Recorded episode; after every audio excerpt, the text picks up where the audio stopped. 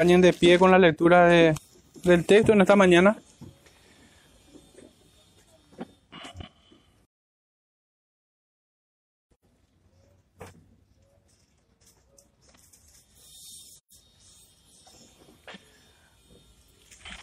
Apocalipsis capítulo 13, vamos a estar leyendo tan solo el verso 10, pero vamos a abordar todo el capítulo. Dice, si alguno lleva en cautividad, va en cautividad. Si alguno mata a espada, a espada debe ser muerto. Aquí está la paciencia y la fe de los santos. El Señor bendiga su palabra, hermanos, pueden sentarse. Y tomé este versículo, hermanos, para introducir el sermón, porque creo que es, creo que es la idea en la que nosotros debemos enfocarnos en este capítulo. El Señor no nos cuenta las tribulaciones y las angustias que vienen por la iglesia a lo largo de su historia para tener miedo, tampoco para entretener una curiosidad morbosa, ni mucho menos. De hecho, que eso es una de las cosas que más lamento de la cristiandad que ve en este capítulo tan solo el 666, la marca de la bestia.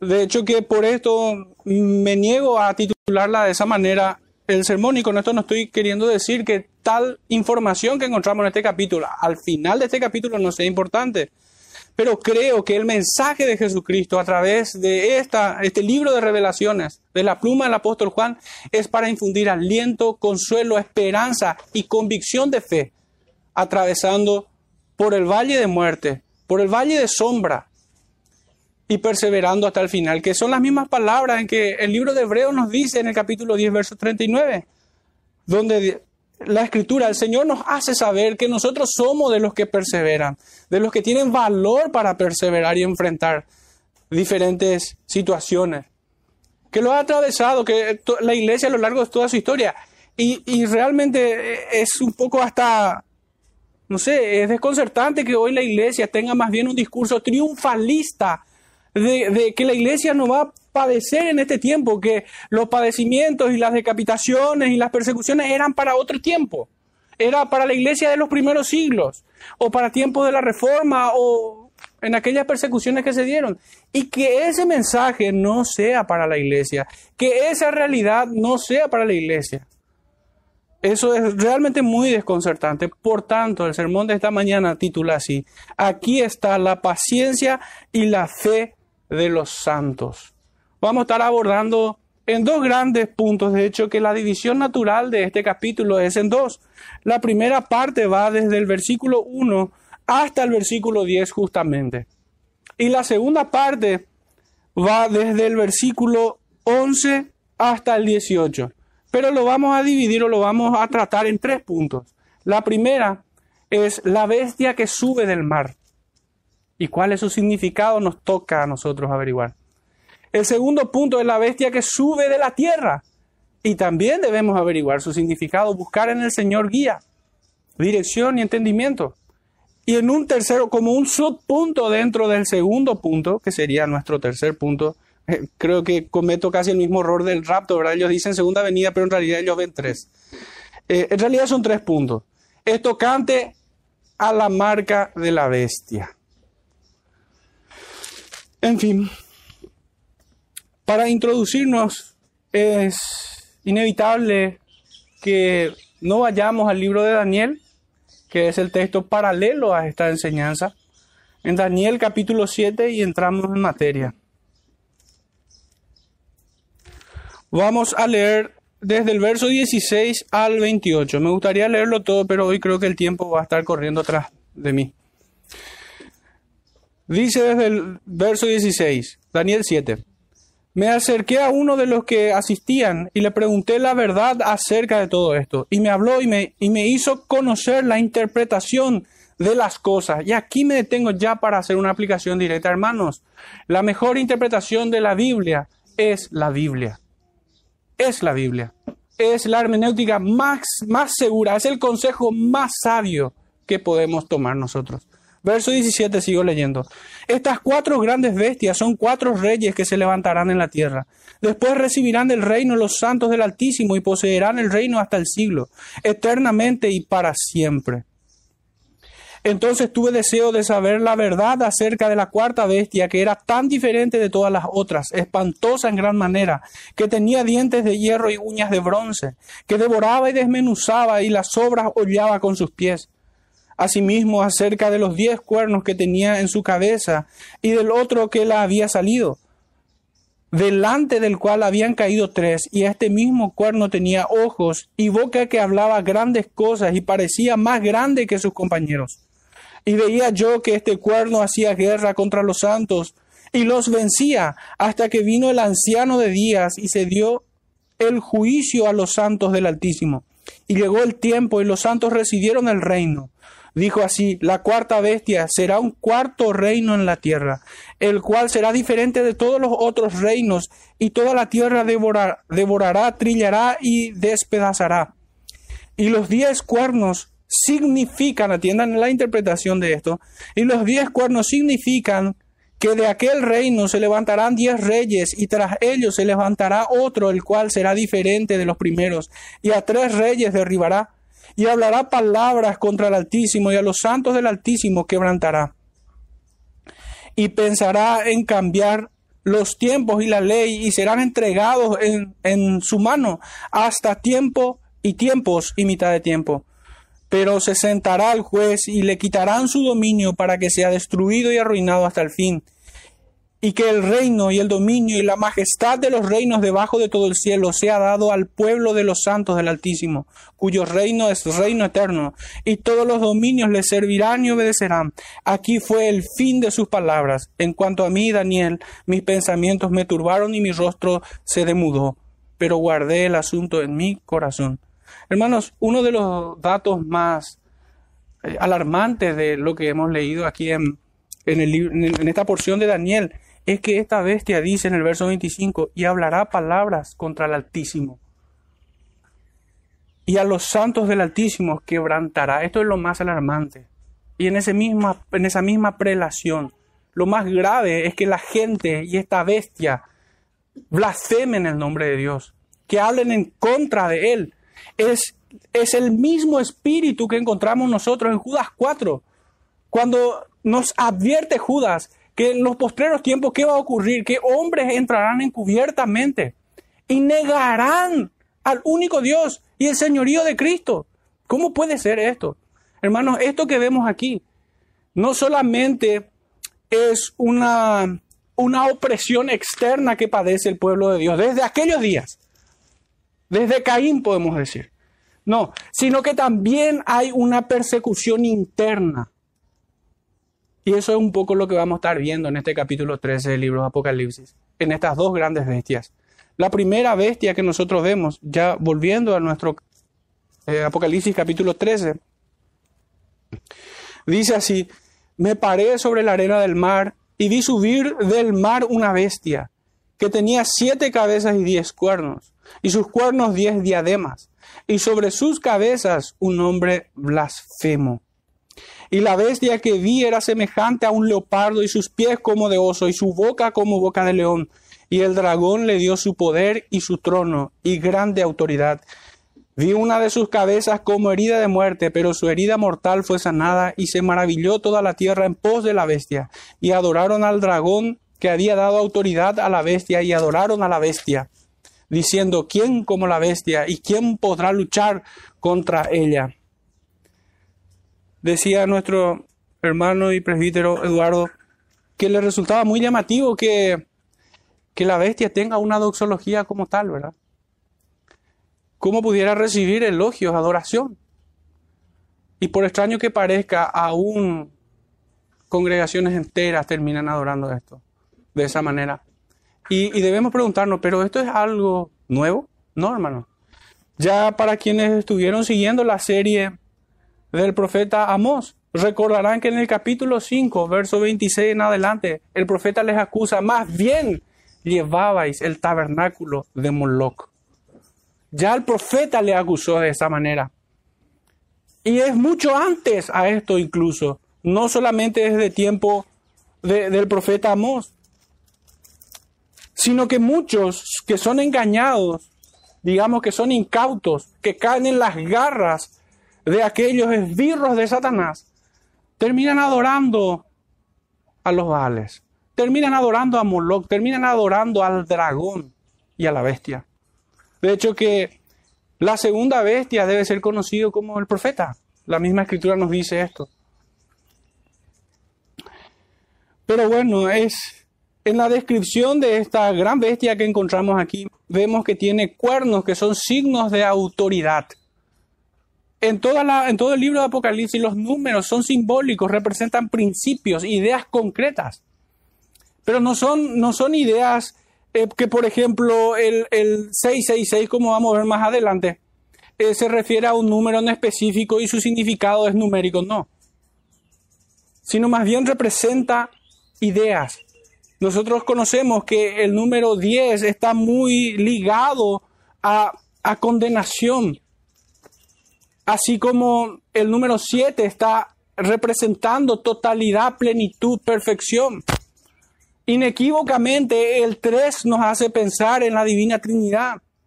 El número 12 nos hace pensar en las tribus de Israel y en los 12 apóstoles. El 24, que también está aquí, nos presenta la idea de la iglesia unida, una sola, que de ambos cuerpos hizo uno, de las doce tribus de Israel y de los doce apóstoles, tanto la iglesia gentil y judía unificada en una sola. Entonces los números representan principios aquí. Y el número 10 aquí representa un poder malvado, un poder total que agarra todo, abarca todo el mundo. No hay una sola esfera de la humanidad que pudiera escapar al control de esta bestia. Y es que, hermano, separado de Cristo es con Satanás. No, no hay una posición intermedia. No hay, un, no hay un punto gris. O es blanco o es oscuro. O somos vasos de ira o vasos de misericordia. O somos hijos de Dios o somos hijos de Satanás. O estamos en el, en el, en el reino de la luz o en, en el reino de las tinieblas. No hay punto intermedio. Entonces eso es lo que nos muestra aquí. Los diez cuernos representan un poderío total, absoluto en este planeta, en este mundo. Y dice que tienen coronas con diademas en su cabeza. Y esto es un símbolo de que ellos reclaman aquella dignidad que Satanás quiso robar al Padre sentándose en su trono. Ellos se presentan, estos, servidores de Satanás, se presentan como la autoridad aquí en la tierra, como si fuera que ellos son señores. Por eso los demonios demandan adoración a cada uno de los idólatras que les sirven ciegamente. Pero rápidamente hemos de darnos cuenta que es parte de la conducta humana, o acaso a, a muchos no les gusta que les besen los pies, que besen sus anillos, de autoridad? ¿Acaso no muchos disfrutan de la pleitesía lisonjera que muchos le profesan a los hombres? El hombre naturalmente es como un demonio en ese sentido. Que busca el elogio, se deleita en eso, quiere ser reconocido, quiere ser el primero entre todos. De hecho que ese fue el pecado de los apóstoles cuando el Señor les reprendió en Mateo 18. Es muy humano tener los, mismos deseos que los demonios. Separado de Cristo, entiéndase bien, por supuesto.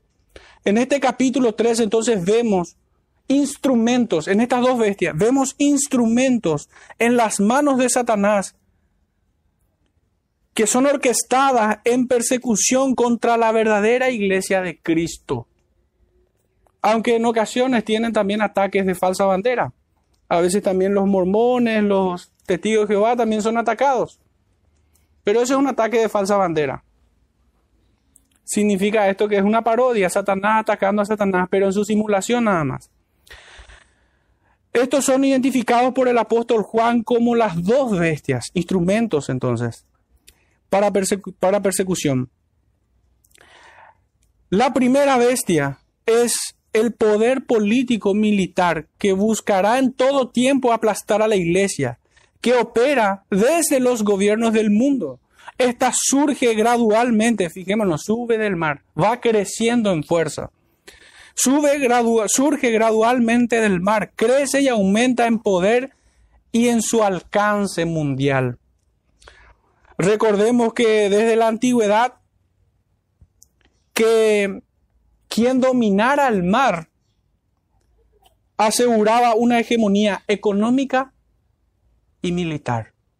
El que gobernaba los mares, el que era el señor de los mares, tenía el control del mundo, tenía el control de multitudes, de pueblos, tenía a sus pies a los reyes, porque por muy reyes que sean, tenían deudores que manejaban los designios del imperio. Esa es la historia de muchos imperios, de Francia, de Inglaterra, del Vaticano y de muchos otros, que en realidad eh, eh, eran manipulados, porque aunque eran reyes y todo, ellos no tenían el control de los mares. Entonces, muchas veces estos imperios sin duda están dentro del imperio de las tinieblas son herramientas de Satanás, pero cuando nosotros vemos la bestia, no está apuntando a un solo imperio, no está apuntando a un rey en específico, sino está apuntando al sistema que los gobierna completamente. Y en esta imagen nosotros tenemos al instrumento en la mano de Satanás, que es el poder económico, el poder político y el poder militar, que hoy, para curiosidad de muchos y extrañeza tal vez, se centra en apenas un grupo de personas. El mundo está manejado por familias, el mundo entero. ¿Cómo puede ser de que una persona que se dedica, y esto nada más como ejemplo, yo no, yo no, no soy historicista en mi enfoque del apocalipsis, pero cómo pudiera ser que un hombre como Bill Gates, dedicado a la informática, también tenga eh, manufacturas de, de, inyecciones y medicamentos? No puedo decir esa palabra para que no nos bloqueen el video, ¿verdad? Pero ¿cómo es que él se mete en eso? ¿Cómo es que él se mete en los gobiernos? ¿Por qué tiene tanta injerencia en los gobiernos del mundo? ¿Por qué él puede digitar a la Organización Mundial de la Salud, a la OEA y a muchos otros? ¿Por qué existen personas como George Soros que pueden nuclear, que pueden, ¿cómo decir?, tener en sus manos tanto poder económico, político y militar. Esa clase de hombres son parte de este sistema son parte de este poder político, económico y militar que se tiene. Y de esa, de esa manera debemos nosotros entender quién es la bestia que sube del mar. Debemos recordar siempre que el apóstol Juan está escribiendo en un lenguaje simbólico. De hecho, son imágenes, son visiones. No es un lenguaje literal, el que si lo tomamos así literal, vamos a estar errando el blanco, vamos a estar escondiendo el significado realmente de lo que el texto nos comunica. Entonces vemos que la bestia es un instrumento en las manos de Satanás, un sistema que aglutina el poder económico, político y militar.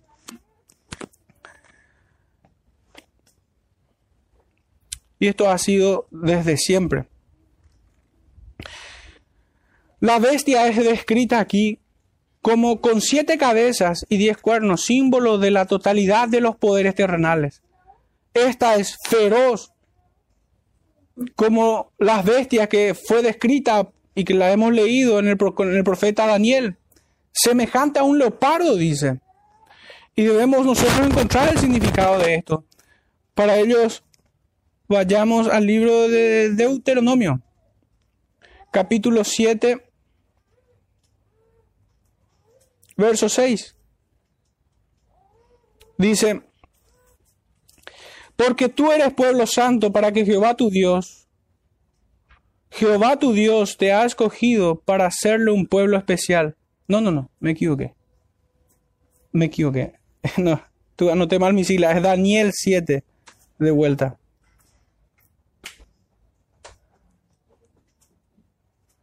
Daniel 7:6 dice, después de esto miré y he aquí otra, semejante a un leopardo con cuatro alas de aves en sus espaldas.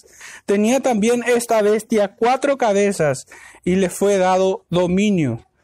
Sigamos, sigamos buscando el significado, pero a través del profeta Oseas.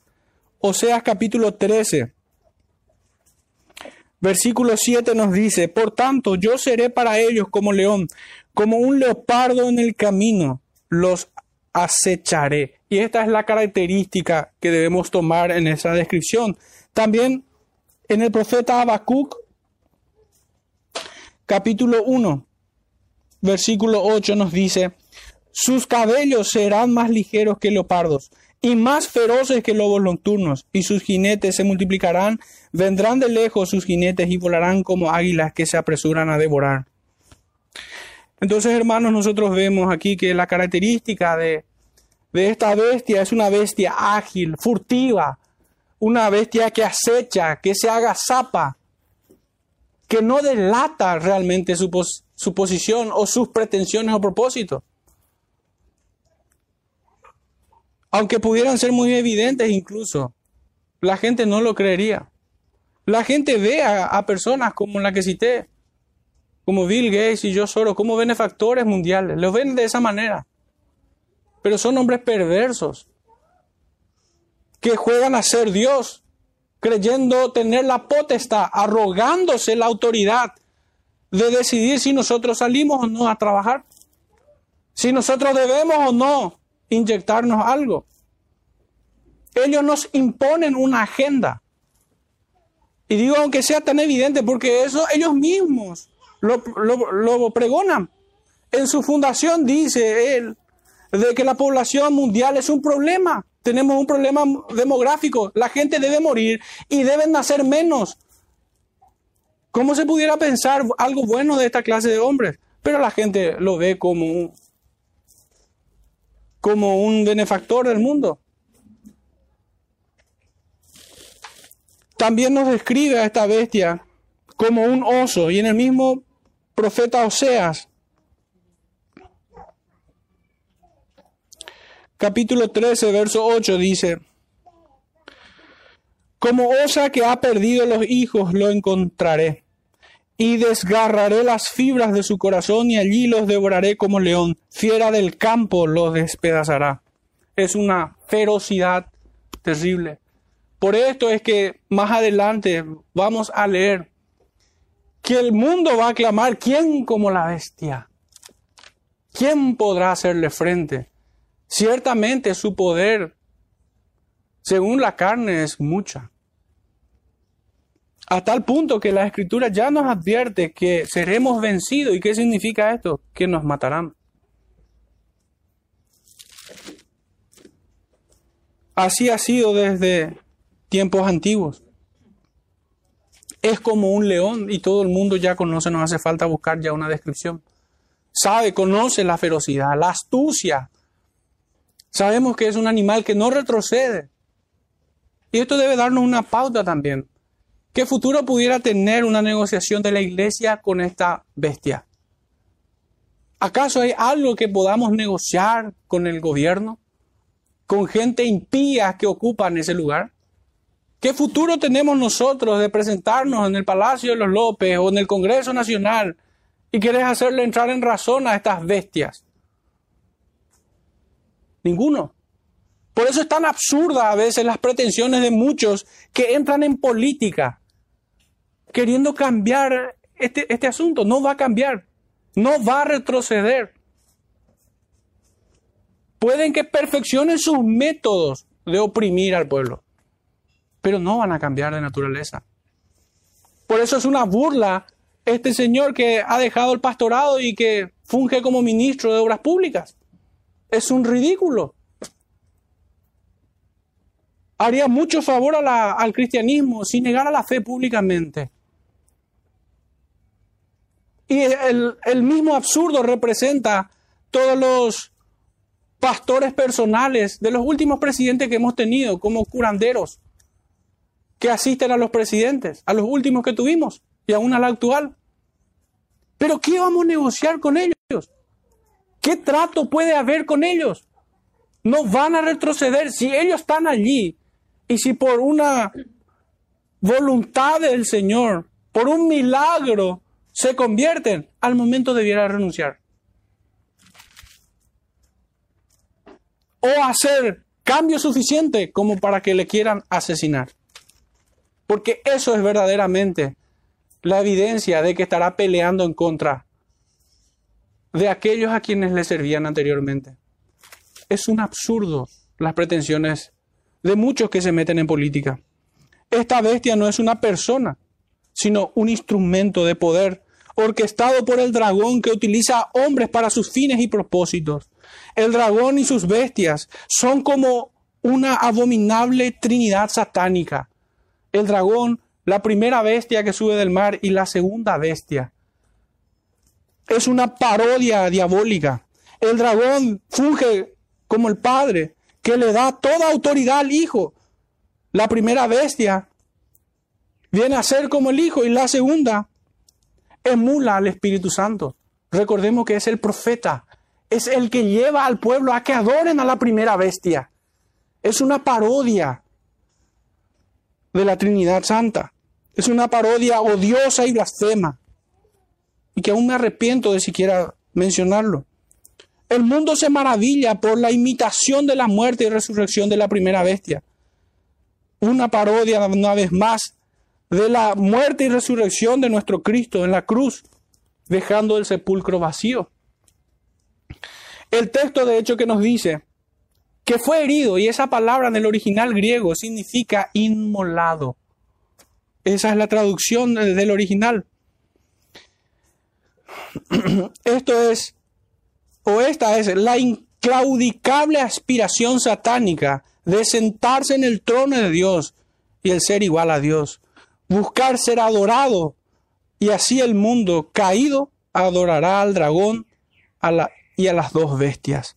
Así será hasta que la segunda venida de Cristo ponga en orden todas las cosas, como leíamos en el profeta Daniel, que hasta ese día y serán juzgados. El profeta Isaías nos dice en el capítulo 17,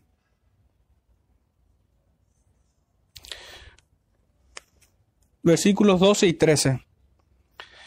Hay multitud de muchos pueblos que, que harán ruido como estruendo del mar y murmullo de naciones, que harán alboroto como bramido de muchas aguas. Los pueblos harán estrépito como de ruido de muchas aguas, pero Dios los reprenderá y huirán lejos. Serán ahuyentados como el tamo de los montes delante del viento y como el polvo delante del torbellino. Ven, hermanos, que Satanás en realidad es el príncipe de este siglo. Es el padre de todos los hombres. De todos estos quien hacen iniquidad quienes no pertenecen a Cristo. No solamente los gobiernos, hermanos, porque debemos también reconocer la responsabilidad humana en esto. No es que Satanás impone en esos lugares a sus esbirros, no, el pueblo los levanta, así como aquel Israel levantó a Saúl. No te han desechado a ti, le dijo el Señor al profeta, me han desechado a mí. Entonces, el poder de, esta bestia es con todas, con todos los pueblos. ¿Cuánta gente hoy no está festejando o no festejó en este tiempo que se hayan cerrado las iglesias?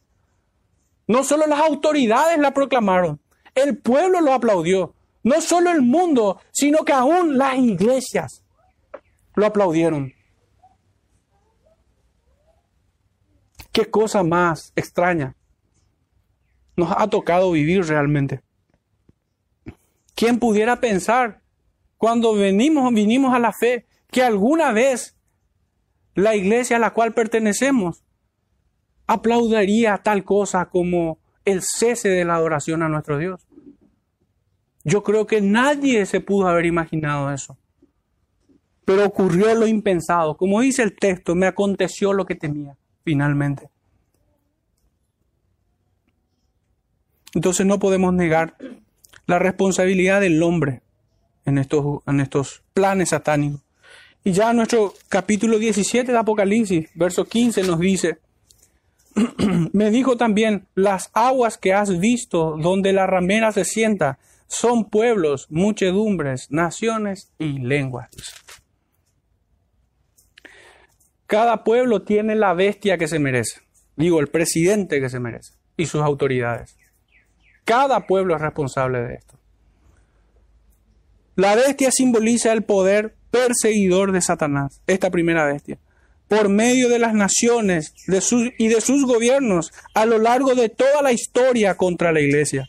Así también estos gobiernos, haciendo uso de su poderío y actuando según los designios de su padre Satanás, se jacta de grandes cosas, blasfemando por 42 meses. Esta es toda la extensión, desde la primera venida a la segunda venida del Señor.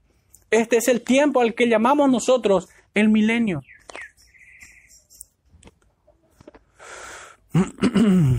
Se declaran como autoridad suprema y señorío absoluto. Si un simple mortal no viene arrodillado ante sus gobiernos o no acata sus inmundas leyes, van presos o son muertos. Por hacerme eco nada más, trayendo este punto, justificando este punto. ¿Cuántos desaparecidos no hubo en, en, la Argentina? Y digo esto porque nuestra prensa es tan cobarde que ni siquiera va a sacar ese tipo de publicaciones. Pero en la Argentina lo publican, allí hay un periodismo un poco más serio que el nuestro. ¿Cuántos desaparecidos hay? Porque salieron a trabajar. Porque tuvieron que llevarle a su hija enferma de cáncer a una quimioterapia. Desaparecieron. Hasta hoy día no hay respuesta de, de, por qué desaparecieron estas personas. Y el gobierno no da cuenta de esto. La última vez que se los veía fue al lado de una patrullera. Pueden buscar las informaciones.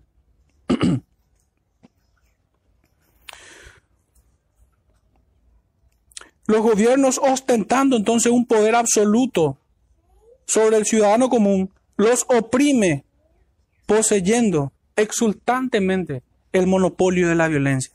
Porque ¿qué acaso? ¿Podemos hacerle frente? No, no podemos. No podemos hacerle frente. Lo único que podemos hacer es no claudicar y morir defendiendo lo que creemos. Estos blasfeman contra Dios, contra su nombre, su iglesia, su iglesia aquí en la tierra y su congregación celestial allá en los cielos. Fíjense, esa es la manera que describe el apóstol Juan, que estos inicuos blasfeman en contra de Dios, su nombre, su iglesia, su tabernáculo y aún la congregación celestial. Los gobiernos se proponen como nuestros dueños, como si fueran nuestros señores y salvadores. Ellos son la solución a este planeta. Ellos son los Mesías que vienen a este mundo. Ellos son los falsos Cristos. ¿O acaso no suenan así cuando en sus campañas electorales dicen que ellos vienen para eliminar la corrupción, que ellos vienen para eliminar la pobreza, que ellos vienen para meterle preso a los delincuentes, que ellos vienen para curarnos de toda enfermedad? Ese es el espíritu mesiánico que tienen estos diablos. me hacía una pregunta mientras meditaba en este texto. Y es que, ¿qué sintieron durante esta farsa que fue la cuarentena? Donde abiertamente decían que la iglesia no es esencial. ¿Qué sentían, hermanos? Pero que sin embargo sí era esencial. Los casinos, los lugares de entretenimiento, los supermercados, la farmacia.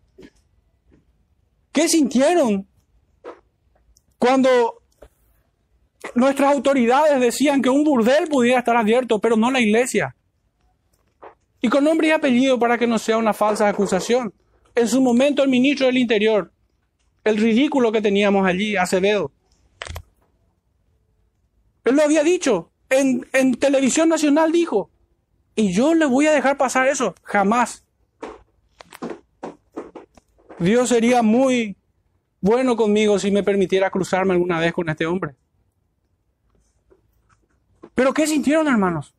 Yo, siento una indignación hasta el día de hoy. Hasta hoy sigo indignado con toda esta situación. ¿Cómo que la iglesia no va a ser esencial? ¿Quiénes son ellos para decirlo? ¿Acaso se olvida la iglesia que aún este gobierno terrenal, manejado por gusanos, está bajo la jurisdicción del que gobierna en los cielos? Y él ha dicho no dejar de congregarse. Fin de la discusión.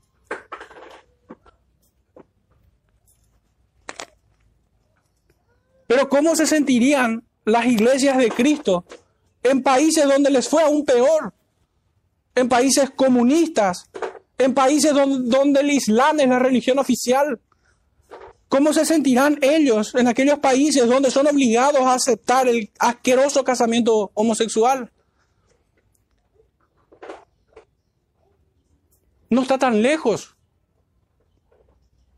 En los Estados Unidos, Canadá, ministros fueron presos por esto. Esto es una realidad que llegará a su tiempo también. De hecho, que todos los países limítrofes al nuestro ya aceptaron el casamiento homosexual. Y acá estuvo a punto de aprobarse. Pero ¿qué sentirán esas iglesias, hermanos? Esa es la bestia que oprime a la iglesia, que persigue de manera económica, política y militarmente. Hoy están promoviendo leyes que nos harán vivir como ratones en jaula. De que si no tenemos el pasaporte, ya saben ustedes cuál pasaporte, no vamos a poder cruzar ni siquiera la frontera. ¿Pero qué se creen?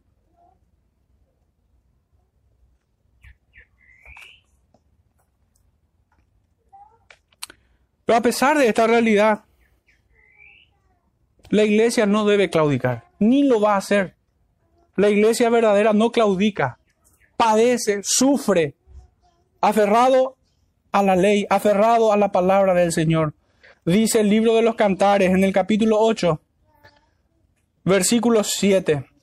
Las muchas aguas, y recordemos qué significaban las muchas aguas, las muchas aguas no podrán apagar el amor, ni lo ahogarán los ríos. Si diese el hombre todos los bienes de su casa por este amor, de cierto lo menospreciarían.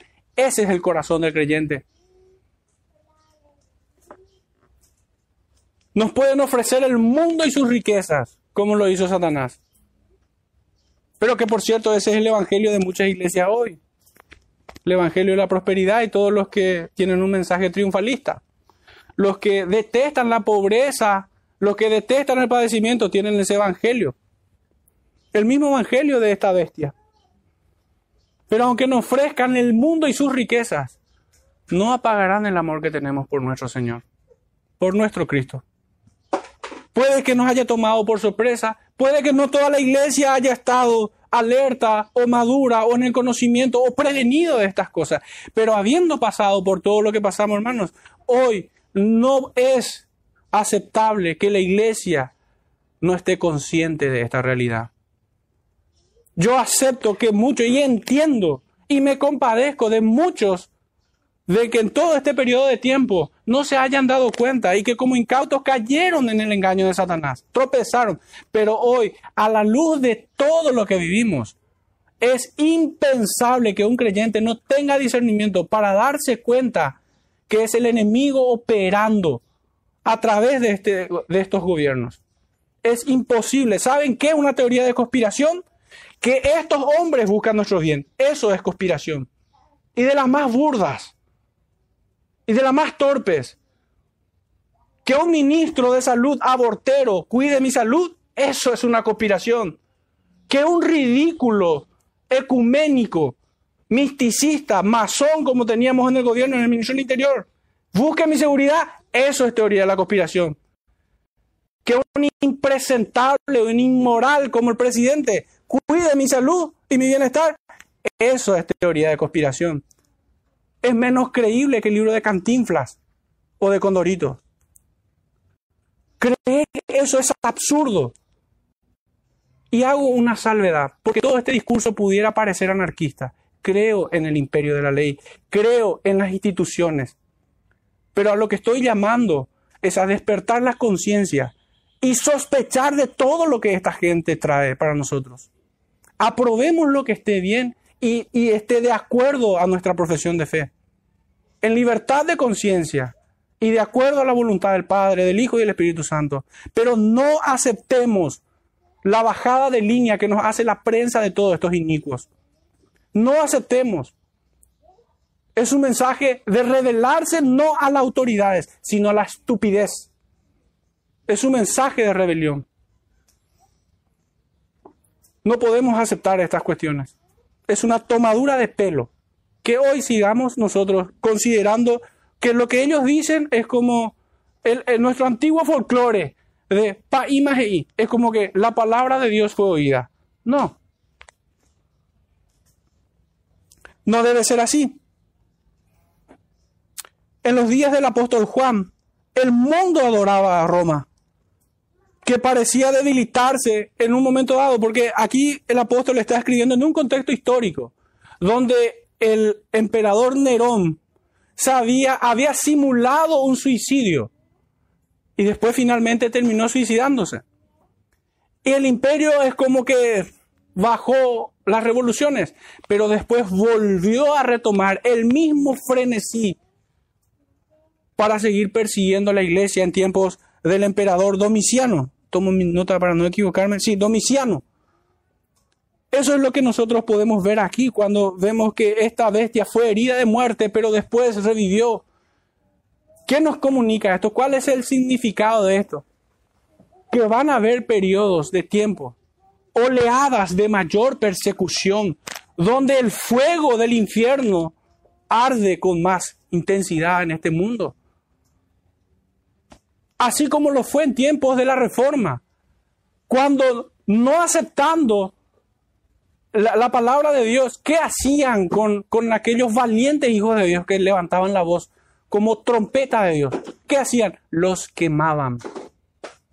Los quemaban vivos, los desollaban, hacían espectáculo de él, antorchas vivas. Hermanos, entonces ciertamente eso no fue todo el periodo de la historia pero sí hubo ráfagas de persecución. Sí hubo momentos donde este poder de la bestia, de esta bestia, resurgía una y otra vez.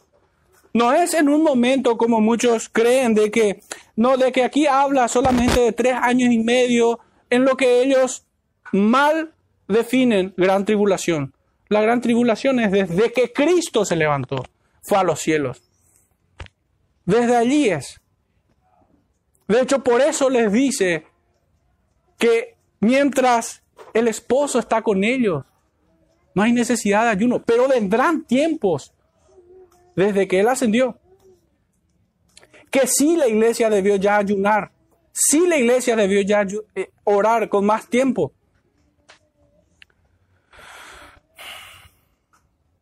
Este es el significado entonces de estas palabras. Por esta razón la iglesia abnegada debe perseverar con paciencia, viendo la muerte del cuerpo como una corona que adorna su profesión de fe. Qué triste noticia es para aquellos que solamente quieren congregarse en aire acondicionado, con alfombra, cortinas y, estacionamiento amplio enfrente. Qué triste noticia es para los que buscan confort en la iglesia y que ni por desgracia la milla extra o llevar las cargas los unos con los otros o el padecer por causa del nombre.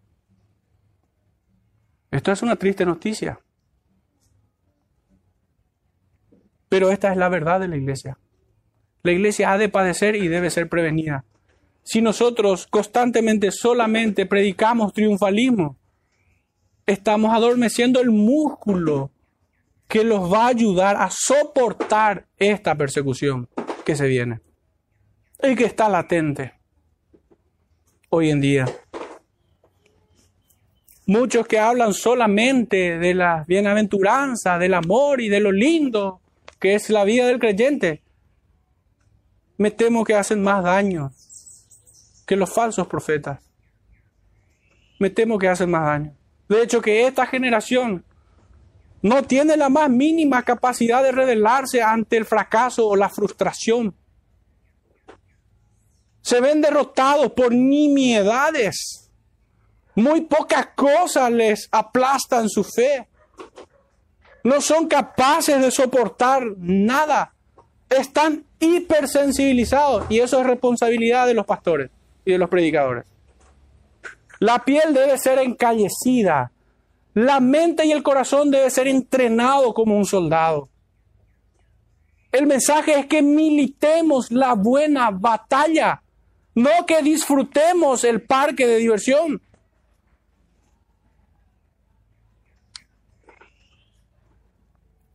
Sé que no, es nuestra realidad, pero para quienes pudieran escucharnos más allá de estas paredes, lo debo decir. Y es que muchas congregaciones más son un centro de entretenimiento y de activismo antes que una congregación de santos que se esfuerzan en la santificación y en la piedad. Por eso se llenan esos lugares. Porque es lo que busca este mundo. El mundo ha llenado la iglesia.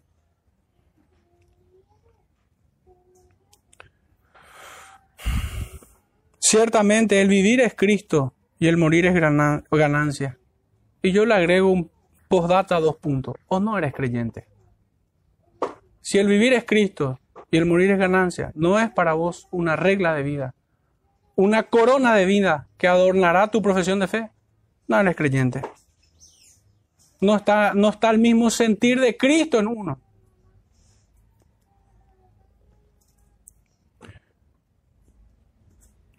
Sin embargo, vendrá condenación para lo que, los que adoran a la bestia. El libro de los Salmos, capítulo 69 dice, verso 28.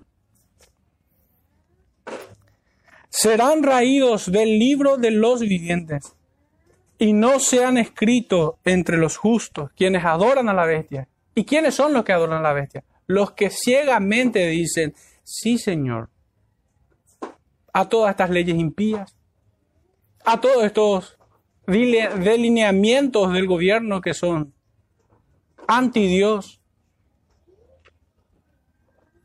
Festejo que muchos se han dado cuenta después de eso. Festejo esto. Y ha venido a ser una escuela para muchos. Gloria a Dios por ello.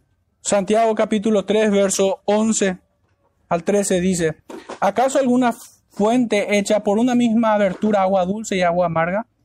Hermanos míos, ¿puede acaso la higuera producir aceituna o la vid higos? Así también ninguna fuente puede dar agua salada y dulce. Quien es sabio y entendido entre vosotros, muestre por la buena conducta sus obras en sabia mansedumbre. Hermanos, realmente una persona humilde de corazón, una persona pobre de espíritu es alguien que obedece a la ley de Dios, por encima de la ley del César. Por encima.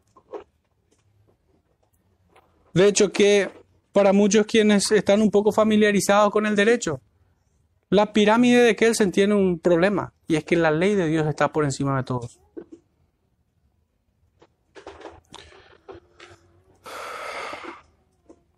Segunda de Corintios capítulo 6. Versículos 14 al 18 dice, no os unáis en yugo desigual con los incrédulos, porque qué compañerismo tiene la justicia con la injusticia, y qué comunión la luz con las tinieblas, y qué concordia Cristo con Belial, o qué parte el creyente con el incrédulo, y qué acuerdo hay entre el templo de Dios con el de los ídolos. Porque vosotros sois templo del Dios viviente, como Dios dijo, habitaré y andaré entre ellos, y seré su Dios, y ellos serán mi pueblo. Por lo cual, salid en medio de ellos, apartaos, dice el Señor, y no toquéis lo inmundo, y yo os recibiré. Y seré para vosotros por Padre, y vosotros me seréis hijos e hijas, dice el Señor Todopoderoso. Hermanos, ustedes pudieran creer que a Dios se le olvidó de que en este año iba a haber, o el año pasado iba a haber pandemia, y se olvidó de hacer las últimas eh, observaciones a Hebreos 10, 25, de no dejar de congregarse. ¿Creen que se les escapó? Ah, me olvidé, no puse eso. Sí, pueden no congregarse. Hay un inciso, tal cosa, que impide que nos congreguemos. ¿Ustedes creen que eso pudo haber pasado? No, yo creo que ustedes son de los que creen conmigo también. De que Dios en su sabiduría perfecta lo previó todo y aún así dijo no dejar de congregarse. Yo no creo que alguien pueda corregir eso aunque no pudiendo corregirlo, muchos intentan darle otro significado. Congregarse es conectarse hoy.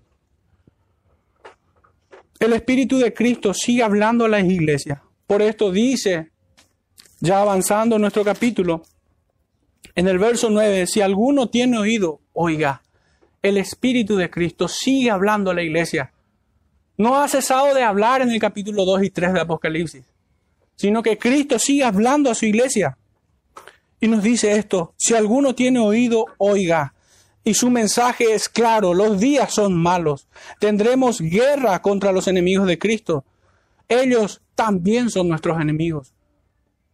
Nosotros no somos mediadores entre el mundo y Cristo.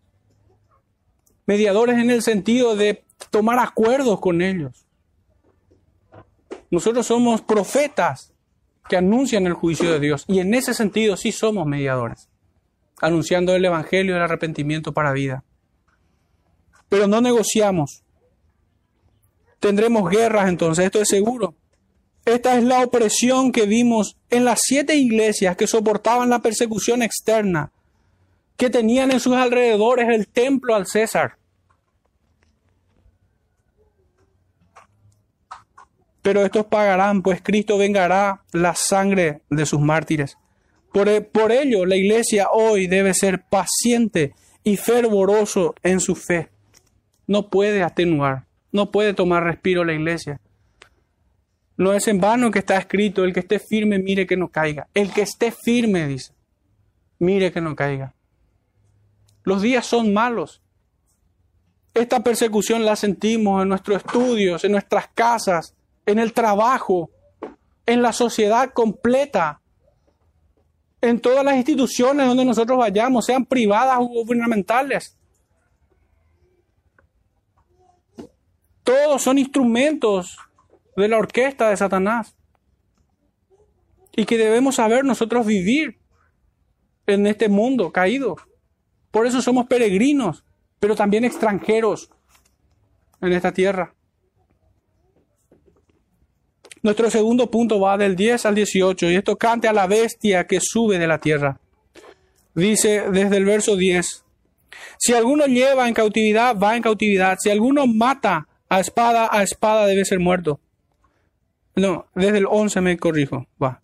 Después vi otra bestia que subía de la tierra, y tenía dos cuernos semejantes a los cuernos de un cordero, pero hablaba como dragón, y ejerce toda la autoridad de la primera bestia en presencia de ella, y hace que la tierra y los moradores de ella adoren a la primera bestia, cuya herida mortal fue sanada. También hace grandes señales de tal manera que aún hace descender fuego del cielo a la tierra delante de los hombres esto haciendo mención al profeta Elías. Y engaña a los moradores de la tierra con señales que les ha permitido hacer en presencia de la bestia, mandando a los moradores de la tierra que le hagan imagen a la bestia que tiene la herida de espada y vivió. Y se le permitió infundir aliento a la imagen de la bestia para que la imagen hablase e hiciese matar a todo lo que no la adorase. Hermano, existe un predicador en nuestros días, aún hoy, que escribe en realidad ficción.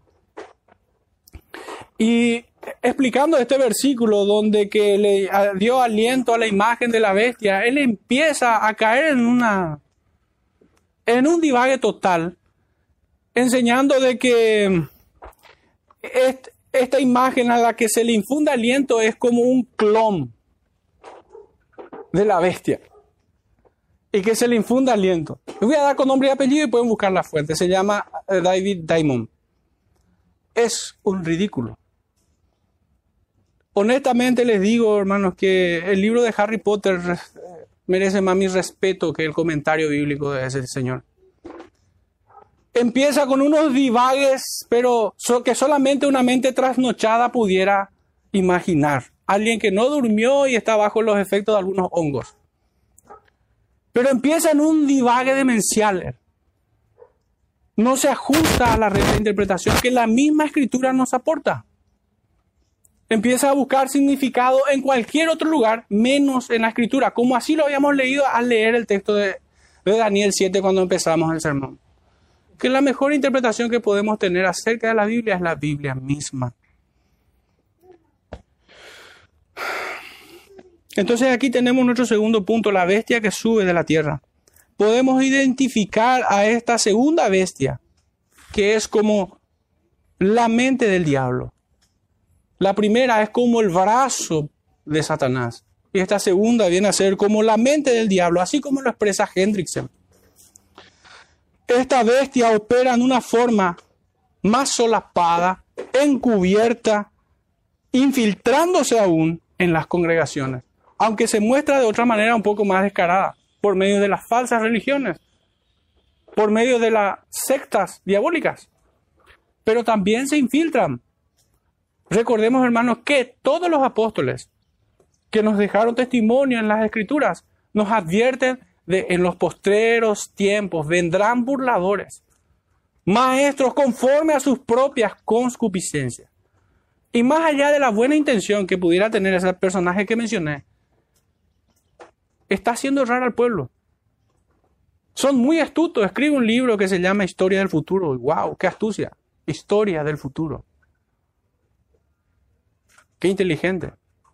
Es una pena que, que traiga el error y no la verdad. Así muchos otros. No hace mucho veíamos otros personajes que, que son héroes del evangelicalismo, como el caso de este Gigi Ávila, que trae experiencias sobrenaturales, que ayuna más días que el Señor Jesucristo, que se enfrenta a la muerte, pero no sabe si es Cristo o si es él después recién se da cuenta. Experiencias paranormales, parecen brujos.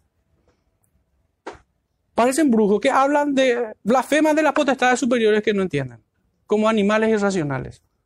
Pero traen mucho engaño, a mucho pueblo engañó a mucha gente que busca tener un acercamiento con el Señor, lejos de que sean enseñados y decir a la ley y al testimonio. Si no fuere conforme a esto es porque no le ha amanecido. En vez de estar enseñando esto, estos obreros fraudulentos están trayendo experiencias místicas, experiencias paranormales.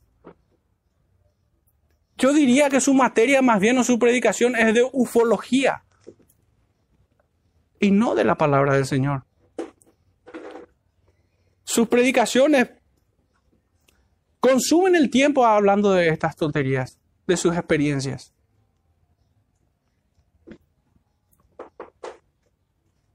Entonces esta es la bestia que es más astuta o se muestra de esa manera, más solapada. No viene probablemente con la espada, pero sí viene como un falso profeta. Sí trae el error y el engaño. Y me temo que es aún peor causa más daño. Hermanos, esto que estamos viendo acá, estos dos agentes, estos dos instrumentos de Satanás, lo hemos visto en las siete iglesias de Asia Menor. Lo hemos visto. Estas iglesias fueron sacudidas por el poder político y militar. Fueron sacudidas por los que se infiltraron, por los que tenían la doctrina de los nicolaitas, por quienes seguían a esa Jezabel. Nosotros no estamos hablando de algo distinto a lo que ya hemos visto. Es exactamente lo, mismo. Y acá hay una serie de, de concordancia que pudiera seguirme si, si, si pudieran. En Judas, versículo, capítulo único, verso 4. Dice, porque algunos hombres han entrado encubiertamente, los que desde antes habían sido destinados para esta condenación. Hombres impíos que convierten en libertinaje la gracia de nuestro Dios y niegan a Dios, el único soberano, y a nuestro Señor Jesucristo. Hermanos, ¿cómo esto se asocia con esta bestia que sube de la tierra? Hermanos, cuando un pastor, cuando un predicador, un, un oficial de la iglesia, un hermano de la iglesia, te enseña bien una doctrina, pero después te guiña el ojo permitiéndote permanecer en tu pecado, ese pertenece a esta bestia. Cuando muchos convierten en libertinaje la gracia de Dios. Cuando permiten el pecado en la vida de las personas, de los congregados. Ese está operando para la bestia. Por más que sea un conferencista de lo más granado que haya en, en este planeta. Por más que sea el maestro, el PhD en divinidad, lo que fuera. Si permite el pecado, es del diablo. Puede ser un gran teólogo como quiera, pero no es otra cosa más que un esbirro satánico. Dice en primera de Juan capítulo 2, verso 19. Salieron de nosotros, pero no eran de nosotros, porque si hubieran sido de nosotros, habían permanecido con nosotros, pero salieron para que se manifestase que no todos son de nosotros. Hermanos, acá debo hacer una salvedad. Cuando dice que salieron de nosotros, porque no eran de nosotros, es en el Señor. No se, no, se, refiere a una sociedad nada más de que nos juntamos un grupo de personas y Él sale del grupo. No, nunca estuvo con nosotros en la verdad. Nunca estuvo con nosotros en Jesucristo. Nunca estuvo con nosotros en el Espíritu Santo de Dios. Está hablando de este divorcio eterno que hay entre el impío y el creyente. Salieron para que se notase que Él nunca fue de Cristo.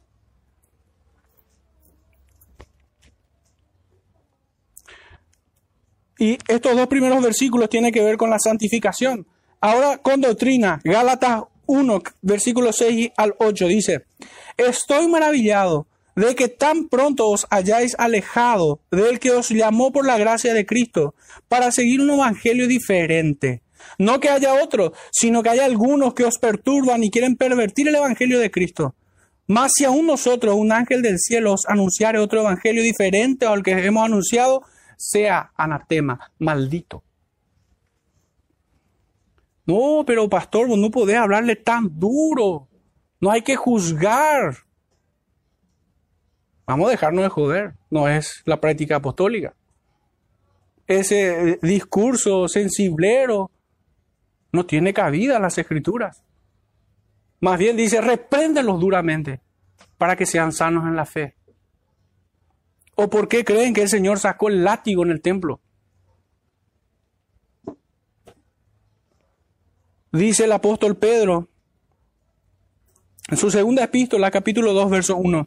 Pero hubo también falsos profetas entre el pueblo, como habrá entre vosotros falsos maestros, que introducirán encubiertamente herejías destructoras, y aún negarán al Señor que los rescató, atrayendo sobre sí mismos destrucción repentina. Hermanos, por más descabellado que parezca, en estos días me compartieron un audio y algunos de los hermanos les compartí. De que hay un personaje, pastor, predicador, eminencia en el área, que enseña hoy, esta semana, en nuestro país, de que el infierno fue creado por Satanás, no por Dios. Herejías destructoras. Aduciendo de que si Dios hubiera creado el infierno, entonces hay algo malo en Dios, como inculpándole de pecado, como si estuviese mal que Dios muestre su justicia en el infierno eternamente. El infierno es el infierno y será así eternamente porque Dios se glorifica ahí en su justicia, castigando el pecado y a los que han desafiado su voluntad.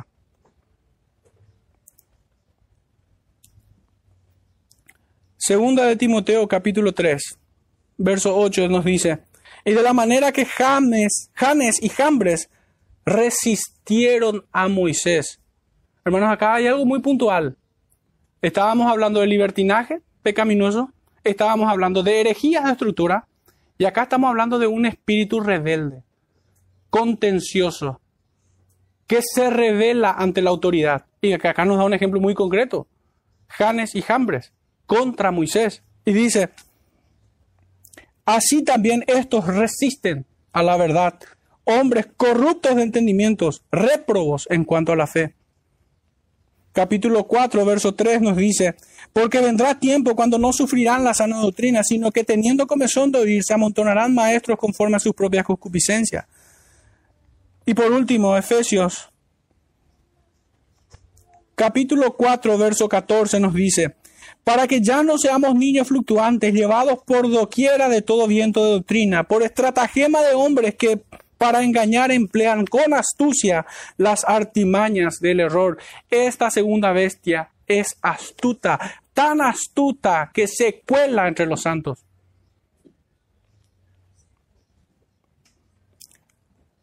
Esto es o constituye un ataque al interior de la iglesia que intenta meter las mentiras y un estilo de vida libertino, afectando a la verdad y a la piedad de los santos, ya sea con doctrina o con pecado.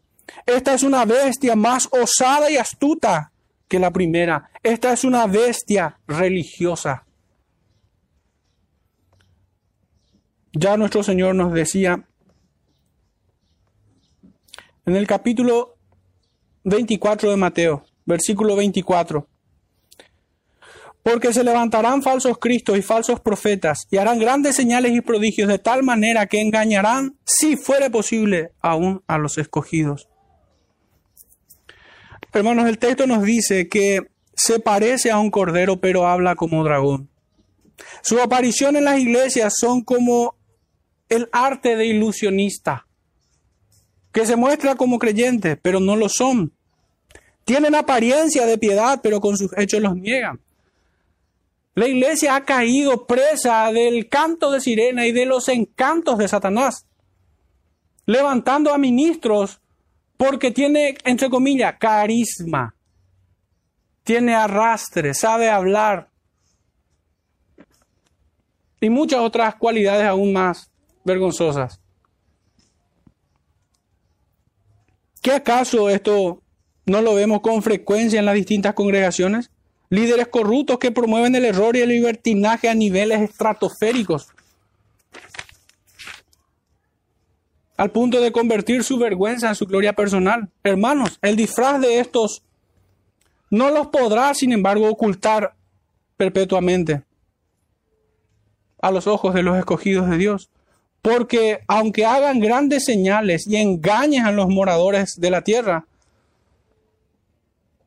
suelo traer un punto aquí, como demonios amaestrados, a esto me refiero como grandes señales de piedad, de conversión.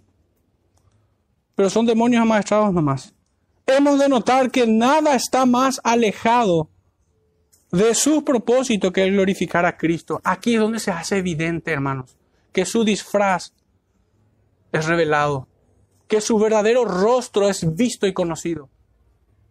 Porque no teme el avergonzar el nombre de Cristo, porque su propósito y su finalidad en esta tierra no es como reza nuestro catecismo uno que tenemos. Es contrario.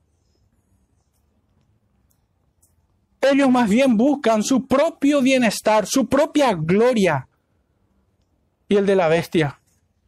Sí, esta bestia tiene a muchas bestias en el ministerio de iniquidad. De vez en cuando Satanás se enfada cuando ve a uno de sus esbirros robándole su propia gloria. Las desviaciones doctrinales y la falsa religión es un negocio. ¿Por qué nos sorprenderíamos cuando vemos a alguien con cierta reputación caer en herejías condenables o en prácticas detestables? ¿Por qué vamos a sorprendernos cuando vemos a estos ilustres apoyando sociedades y organizaciones de dudosa reputación y que más bien son vergonzosas? ¿Qué creen que pasa con ellos? ¿A quién creen que están sirviendo? Recuerden, hermanos, que desde el principio de esta cuarentena muchos disque pastores coludiéndose con, con los gobiernos para que cese la debida adoración corporativa al único y gran Dios. Lo apoyaban. Esto los delató. Pues el texto dice, hace que la tierra adoren a la primera bestia. Y recordemos quién era la primera bestia. Al mismo tiempo que bajo el disfraz del lenguaje de amor, porque así ellos nos hablaban, eh, estos que se coludieron con, el, con la primera bestia, decían en las redes sociales con un lenguaje de amor y de gran civismo, de someterse a toda autoridad. Nos atacaban ferozmente acusándonos de tener falso celo religioso y de despreciar la vida de los demás. ¿Y cuántas estupideces se les ocurría decir también? Así nos acusaban. Y a muchos quienes estuvieron en el mismo lugar donde nosotros estuvimos desde aquel día. De no apoyar esta situación. Los destrozaban. Haciendo caricaturas de todos aquellos quienes entendíamos que debemos ofrecer la adoración debida al único y gran Dios verdadero. Eran puras ridiculeces. Yo acepto que muchas ovejas inmaduras o torpes en el conocimiento de Dios pudieran tropezar y ser incautas de esto. Pero los pastores no tienen excusa, porque el primer requisito para estar en ese lugar es no ser un neófito, para no caer en el lazo del diablo. Y aunque no se hayan dado cuenta muchos de estos torpes, sirvieron a la bestia. Y muchos lo seguirán haciendo.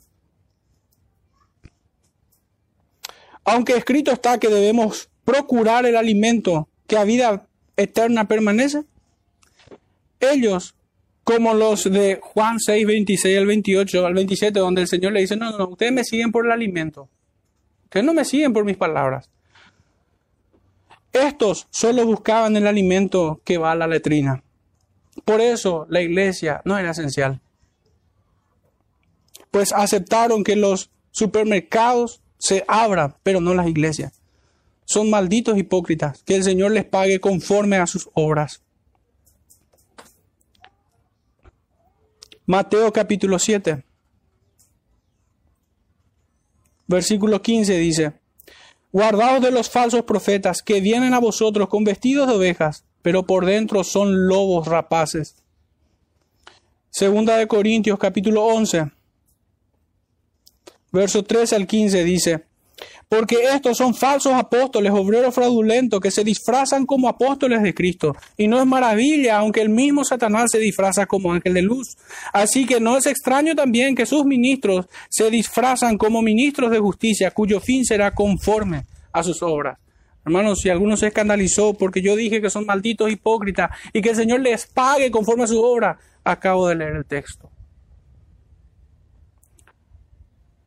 Y es que así como el Sanedrín accede al despacho de Poncio Pilato, así muchas celebridades de la comparsa evangélica tienen su compañerismo con los gobiernos de turno. La religión del Estado tiene a sus sacerdotes, no en los ministerios, sino en las iglesias. Hablamos ahora de un último tercer punto, y es acerca de la marca de la bestia. Dice nuestros últimos versículos, desde el verso 16 al 18. Y hacía que a todos, pequeños y grandes, ricos y pobres, libres y esclavos, se le pusiese una marca en la mano derecha o en la frente, y que ninguno pudiese comprar ni vender, sino el que tuviese la marca o el nombre de la bestia o el número de su nombre. Aquí hay sabiduría, el que tiene entendimiento, cuente el número de la bestia, pues es número de hombre, y su número es 666. La marca de la bestia nuestro último y final punto. Hablemos de la marca de la bestia. No sé ustedes, hermanos, pero cuando el Señor me rescató de mi miseria espiritual y por sobre todas las cosas me rescató de su ira, que la merecía grandemente, en aquel momento la marca entonces eran unos códigos de barra. Recuerdo perfectamente, hace más de dos décadas, cuando vine a la fe, Recuerdo que la marca de la bestia en aquellos días, y venía incluso en revistas de SIC, publicaciones y demás, por si quisieran documentos, era el código de barra. Después pasó a ser las tarjetas de crédito, porque estaba en la mano y hacían un montón así de ideas tontas. Después de eso fue el famoso chip, cuando empezó toda la era informática. En la década del 2000 fue donde realmente esa, esa corriente entró, porque si bien empezó un poco antes, ya en la década del 90 empezó a haber mucho en temas eh, eh, domésticamente la informática, pero fue en el 2000 que la informática en nuestro país, creo que a nivel global, arrasó con todo. Invadió todo lugar la informática. Y entonces allí apareció el chip, después apareció el microchip. También en un tiempo más atrás incluso era considerado, como dice, es número de hombre es número 666. Pensaban que era un, es tatuarse. Tatuarse el número de la bestia, el 666. En realidad, no sé qué va a ser la, la, marca de la bestia de aquí a unos 10 años más o a unos 20 años más para este cristianismo. Pero como se habrán dado cuenta, hermanos, la marca de la bestia para ellos fue cambiando uno tras otro. Es como error y acierto, error y acierto, error y acierto. ¿Puede ser acaso una línea interpretativa segura para aferrarnos a esto? No. Definitivamente no. Hoy en día muchos entienden que es la famosa inyección que está de moda. Yo creo que no. Yo creo que no. Definitivamente. Y esto lo digo con mucho respeto, debido a que entiendo que hay muchos hermanos fieles y bien intencionados que así lo creen. Que piensan así. Pero si revisamos, hermanos, toda la historia, esto no es más que el error. Esto no es acierto, no es doctrina. No es una marca física. No puede ser una marca física. Son más bien interpretaciones llenas de superstición, no atendiendo o no percatándose de que el lenguaje aquí en Apocalipsis es profundamente simbólico. Imagínense, la marca de la bestia aquí es literal, en Romanos 13, 16 al 18, según ellos. Pero en el capítulo que sigue, de los 144 mil, no, ahí ya es simbólico. Y todo lo anterior también. Entonces, es una incoherencia total. Es como usar un método ecléptico, literal y figurado, según nosotros querramos. Ese no es un método seguro de interpretación. Nosotros vemos enmarcado esta marca de la bestia dentro de un lenguaje simbólico, alegórico. Representa algo, una idea. No es algo físico. No es el, código de barra, no es la tarjeta de crédito, no es la inyección, no es el tatuaje. No es nada de eso. No es el número 666 propiamente dicho. Es como si alguien se dibujara el 666 y acá se tatuara, ya no hay que predicarle, porque él ya fue marcado. Esto es un error. Y por cierto, vuelvo a repetir esto. Lo que menos quiero es que se ofendan muchos de los que piensan así, pero debo señalar el error. Estoy obligado delante de mi conciencia. Estos traen errores que se pueden tornar muy peligrosos.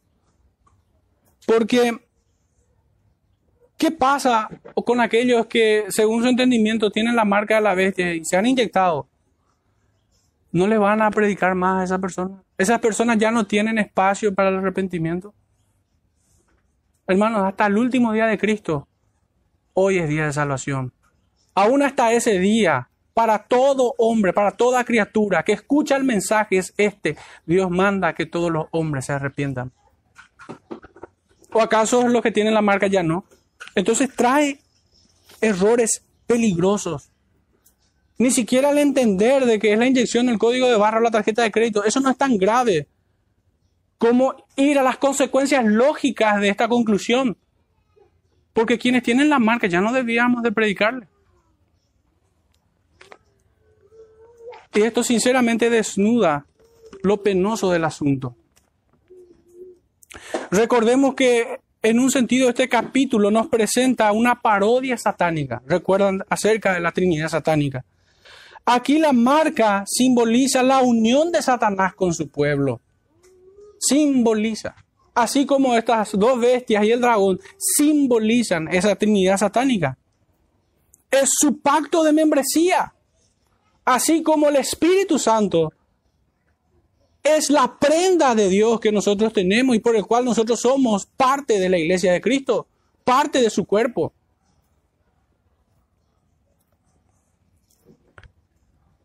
Y para ello nosotros debemos hacer un contraste. En Éxodo capítulo 13, nosotros vamos a ver ciertamente un poco más en detalle. Éxodo 13, verso 9 nos dice, y te será como una señal sobre tu mano y como un memorial delante de tus ojos, para que la ley de Jehová esté en tu boca, por cuanto con mano fuerte te sacó Jehová de Egipto. Si nosotros estrictamente vamos a usar el método de interpretación de quienes piensan de esta manera, entonces debemos, debemos concluir de que, no sé, ellos tienen la ley masticando en su boca y no atienden que la escritura dice cómo compara. Es una comparación, es un recurso literario para mostrarnos una imagen, así como nos muestra el libro de Apocalipsis. Lo tendrán en su boca, delante de su frente, en sus manos. Deuteronomio capítulo 6, versículos 4 al 9 dice, Oye Israel, Jehová nuestro Dios, Jehová uno es, Y amarás a Jehová tu Dios de todo tu corazón y de toda tu alma y con todas tus fuerzas. Y estas palabras que yo te mando hoy estarán sobre tu corazón. A lo mejor lo van a introducir por medio de un bypass, la ley. Y las repetirás a tus hijos y hablarás de ellas estando en tu casa y andando por el camino y, al acostarte y cuando te levantes. Y las atarás como una señal en tu mano y estarán como frontales en tus ojos, dice. Y las escribirás en los postes de tu casa y en tus puertas. Esto hasta el día de hoy muchos judíos no entienden. Porque me ha tocado entrar en casa de, de judíos que tienen la ley de Jehová escrita en sus puertas, colgando allí en sus dinteles, pero niegan a Cristo. Jamás entendieron el mensaje. Muy triste que hoy la iglesia también esté en esa misma circunstancia. Pero donde queda aún más claro, creo yo, es en el Evangelio de Juan capítulo 8, donde hay un contraste entre quienes tienen el sello de Dios y quienes tienen la marca de la bestia. En Juan 8, 39 al 44. El primero, el 39, es quienes tienen el sello del Espíritu. Y dice en el 39, respondieron y le dijeron, nuestro padre es Abraham. Jesús le dijo, si fueses hijos de Abraham, las obras de Abraham haríais. ¿A qué le suena, hermanos? Sino a Efesios 2, 8 al 10, donde dice, porque somos hechura suya, creados en Cristo Jesús, para buenas obras. Somos creados para buenas obras. Las buenas obras dan evidencia de que hemos nacido de nuevo, de que hemos sido sellados por el Espíritu.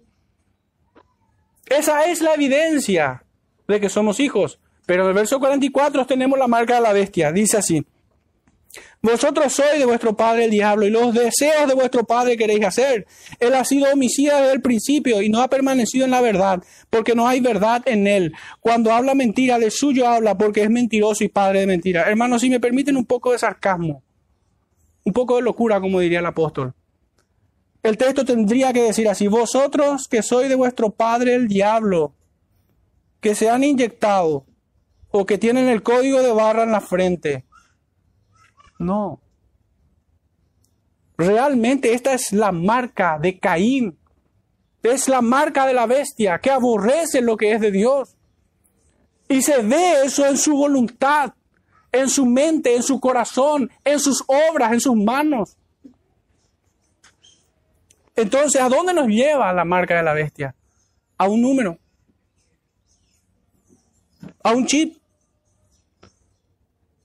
y pudiéramos ser un poco más alevosos e ir a Mateo 25 y preguntar cuál es el examen que hace el Señor. Vayamos allí un momento. Mateo 25. Verso 31 en adelante dice, cuando el Hijo del Hombre venga en su gloria y todos los santos ángeles con él, entonces se sentará en su trono de gloria. Y serán reunidas delante de él todas las naciones y apartará los unos de los otros como aparta el pastor las ovejas de los cabritos.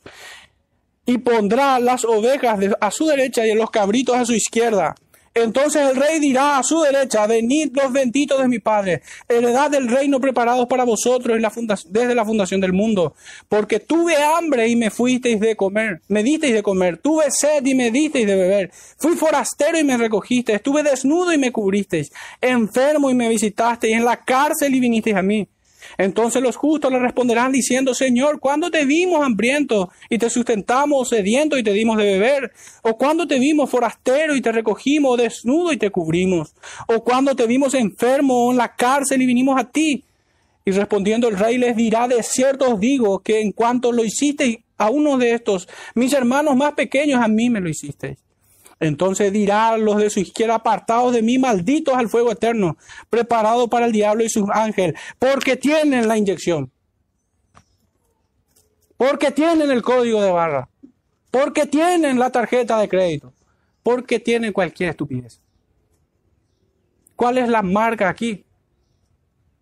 El haber resistido su voluntad, el haber peleado contra Cristo y contra su iglesia, el haber sido parte de los deseos de Satanás. Con hipocresía les acusa de haber hecho esto a aquellos quienes van a condenación. ¿Acaso revisa la marca No. Porque la marca no es física. La marca es espiritual, es del corazón. Es el del corazón incircunciso, que no ama a Dios ni a su prójimo.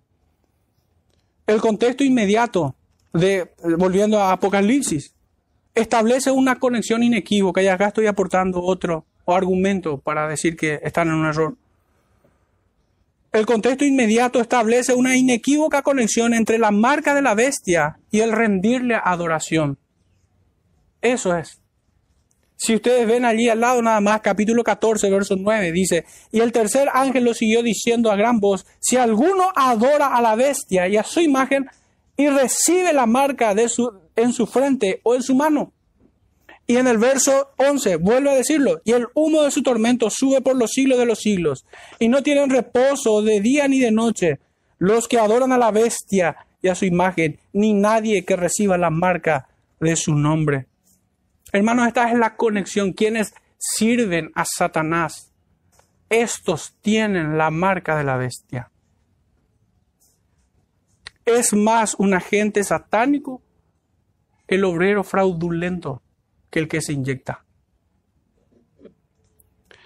Entiéndase entonces como símbolo de pertenencia, no como hijos adoptados, sino como hijos naturales de Satanás, que le rinden adoración al dragón. Es por su fruto y no por el código de barra que sabemos quiénes son.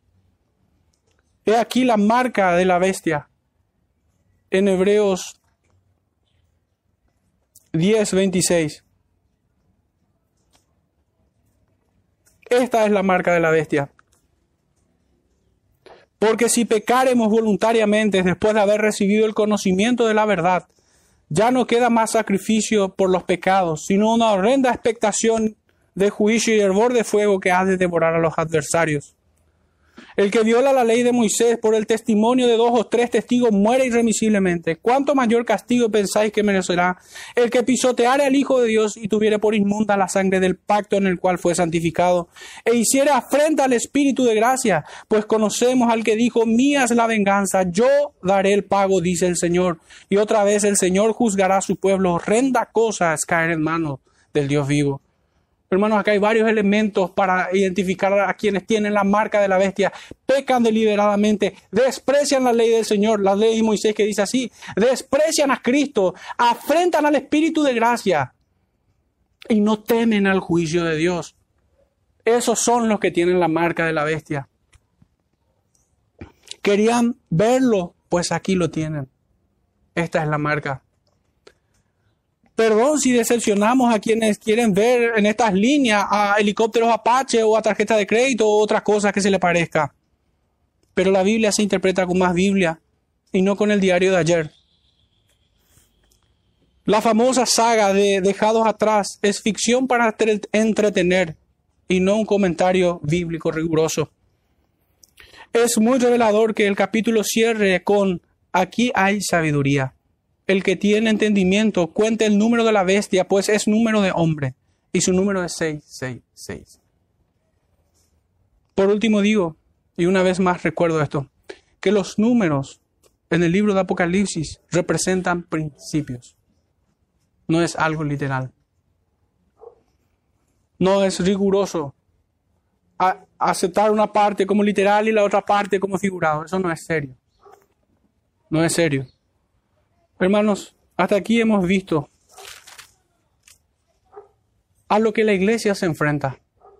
Nos ha tocado mucho tiempo hablar de, cómo opera el enemigo por medio de estos, de sus instrumentos, instrumentos que se ven en las esferas políticas, militar y económica como elementos que asedian a la iglesia desde afuera, pero hemos visto también a esa bestia que sube de la tierra, que ataca al interior de la iglesia, trayendo herejías destructoras, trayendo falsa doctrina, sextas diabólicas, que, flexibilizan, no, no, no, no, no es flexibilizan, corrompen las buenas costumbres de la iglesia, atentan contra la santificación de la iglesia, son un estorbo a la santidad de la iglesia. Eso es un ataque al interior de la iglesia. Satanás usa estos instrumentos. Lo hemos visto largamente, hermanos, pero aquí el gran tema es que la iglesia ciertamente será ejercitada en paciencia y perseverará hasta el fin. Por eso hemos titulado, aquí está la paciencia y la fe de los santos, como leemos en el versículo 10. Hermanos, la iglesia debe ser consciente que ha de atravesar esto.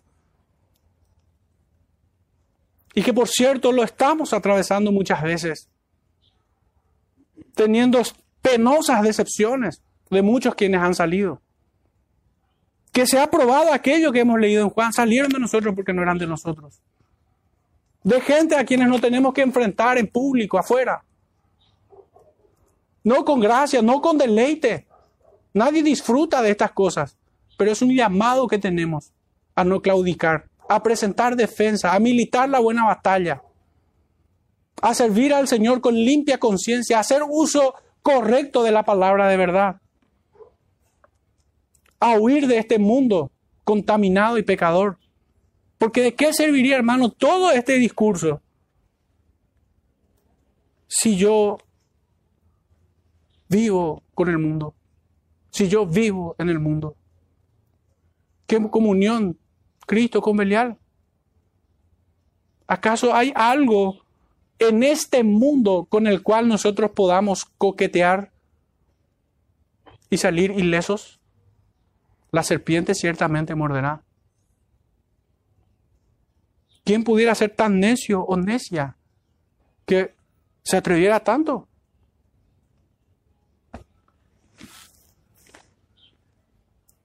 Hermanos, esto ha sido siempre así.